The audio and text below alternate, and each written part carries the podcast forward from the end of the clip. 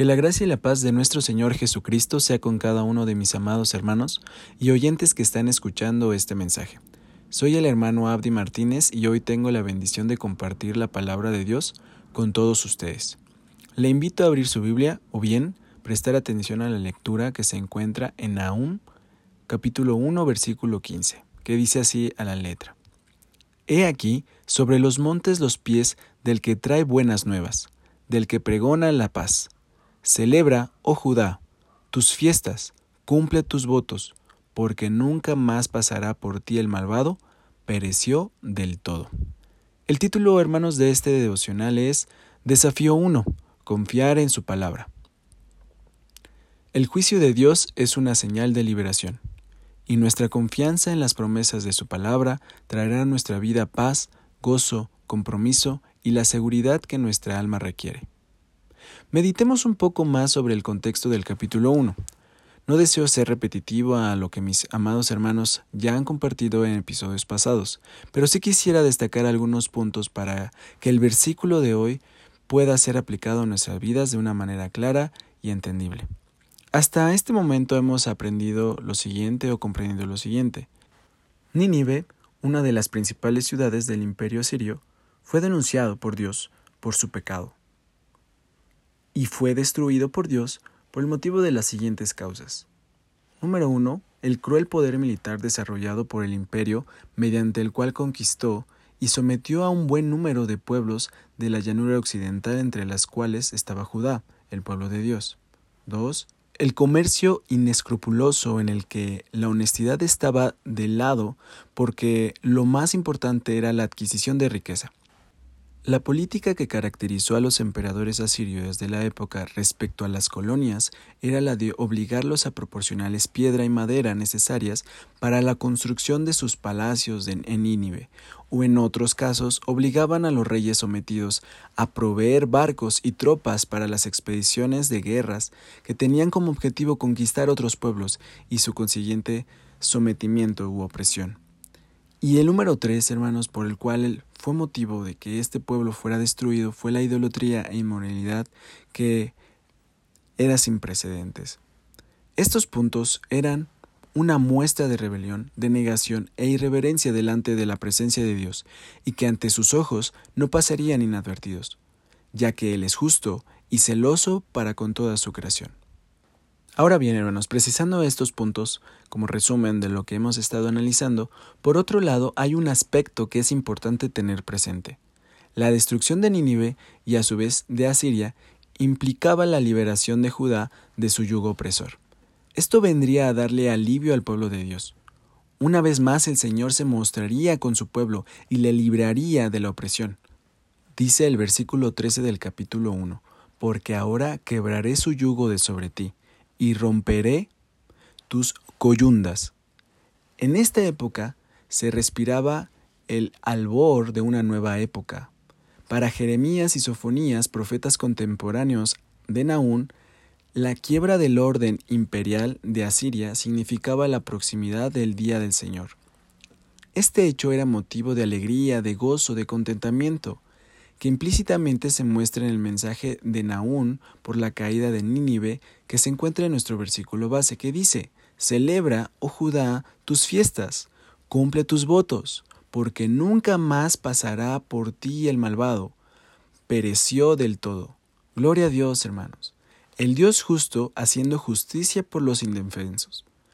Así actúa el poder de Dios para los que le temen y guardan sus mandamientos un ejemplo más de cómo Dios obra justamente. La liberación de Judá sería motivo de esperanza y de gozo. Luego entonces, hermanos, es importante mencionar en este momento que el Dios que arremitió en contra de una de las ciudades del imperio más poderoso de esos tiempos, tuvo la autoridad suficiente, la autoridad divina, para cumplir sus planes en un escenario completo y hegemónico un Dios que es dueño de la historia y soberano sobre todas las naciones. Y lo más hermoso, que ese Dios está obrando para el bien de sus hijos. Y estoy siendo claro, hermanos, no está obrando a nuestro favor, porque Dios no es un mago que cumpla caprichos, es un Dios bueno que sabe lo que necesitamos. Al Señor la gloria. Pero entonces, hermanos, ya con estos dos puntos claros, entendiendo el por qué fue destruido Nínive y también comprendiendo una de las razones que también debemos observar que lo que produjo esta destrucción, una bendición para el pueblo de Judá, hasta este momento, ¿dónde está el desafío?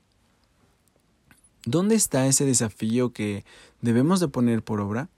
Bueno, recordemos que para los profetas la destrucción de Nínive mostraba la fidelidad de Dios en sus promesas. ¿En qué sentido? Nahum presenta el cuadro de un mensajero que al venir por los montes que rodean Jerusalén anuncia la paz. Dice la escritura, He aquí sobre los montes los pies del que traen buenas nuevas, del que pregona la paz. Un mensaje muy parecido a lo que Isaías unos cien años antes ya había anunciado, que dice Isaías 52.7. Cuán hermosos son sobre los montes los pies del que trae alegres nuevas, del que publica la paz, del que trae nuevas del bien, del que publica salud, del que dice a tu Dios reina. Gloria a Dios. Ese mensajero, fiel mensajero, que los profetas anunciaban y esperaban, es Jesús, el cual vino aproximadamente 650 años después de la caída del Nínive, para salvar no solamente al pueblo de Judá, no solamente al pueblo escogido por Dios, no, sino a toda la humanidad. Su misión era clara, proclamar, pregonar las buenas nuevas de salvación. Y aunque en ese momento, en los tiempos de Nahum, no se hizo presente, su justicia validó la veracidad de sus promesas. Su justicia el cumplir con su palabra validó la veracidad de lo que ya había dado a sus profetas para que pudieran esperar con gozo. Y su fidelidad y misericordia dieron una esperanza no solamente a ese pueblo, sino a toda la humanidad. Dios, que rico en misericordia, no se quedó solo con el pecado de Nínive, así como no se quedó con el, con el pecado de la humanidad que hubo en los tiempos de Noé, nuestro Dios, hermanos, ese Dios que a, través de las generaciones de la humanidad, aun viendo la maldad del hombre, el Señor es fiel, el Señor es misericordioso para con todos. Y esa fidelidad y esa misericordia dieron una esperanza a toda la humanidad. A pesar de la maldad del hombre en esos tiempos, la misericordia de Dios alzó su voz para esperar en la venida de un Salvador. Fue por esta razón que el profeta ve en la destrucción del imperio un elemento que ayudará a que el pueblo de Dios renueve su fe. Y es aquí, hermanos, en donde se encuentra el desafío. Confiar en las promesas de Dios, en la palabra de Dios. Es probable que históricamente la, acción justa de Dios no diera los resultados esperados en esos momentos. Sin embargo, esto no resta validez al anuncio de Naún acerca de la justicia que el Dios justo iba a hacer. Sabiendo que ese Salvador, siendo nosotros pecadores, así como dice en Romanos capítulo 5, 1 y 2, dice, fuimos nosotros justificados pues por la fe tenemos paz para con Dios por medio de nuestro Señor Jesucristo, por el cual también tenemos entrada por la fe a esta gracia en la cual estábamos firmes. Y nos gloriamos en la esperanza de la gloria de Dios. Hermanos, el desafío eh, en esta mañana a través de su palabra es que nosotros mantengamos nuestra fe en la palabra del Señor, en las promesas de Dios. Mantengamos nuestra confianza en aquel mensajero que vino a darnos paz, a darnos una paz genuina para nuestra alma y nuestra vida. El desafío es que nos mantengamos firmes confiadamente, aun en los tiempos en donde el mundo es injusto, perverso, idólatra e inmoral que confiemos en las promesas de Dios aun cuando el mundo, el Nínive de hoy en día, rechace la advertencia de Dios, que estemos firmes y no seamos como el mundo, porque no lo somos, no somos del mundo. Y aun si este imperio actual nos golpea, nos lastima o quiere arremeter contra nosotros, estemos confiados en la fidelidad y justicia de Dios, ya que el Señor nos defenderá. Dice la Escritura, ya que nunca más pasará por ti el malvado. Es entonces, hermanos, que podemos comprender al finalizar el capítulo, el primer capítulo de Naún de este libro, que el juicio de Dios es una señal de liberación para nosotros. Así que demos gracias a Dios porque somos libres por Cristo Jesús. Demos gracias a Dios porque hemos recibido esas promesas en la palabra de Dios.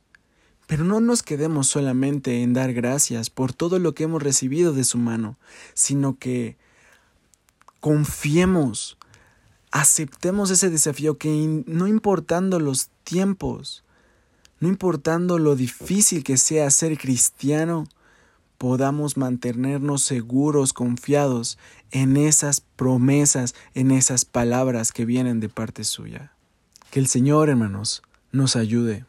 En el nombre de nuestro Señor Jesucristo, hermanos, el Señor nos ayude a tomar ese desafío en nuestro corazón, guardarlo y depender siempre de su palabra. Que sea el timón de nuestra vida, que sea el timón de nuestros pensamientos, que sea el timón de aún en los tiempos difíciles.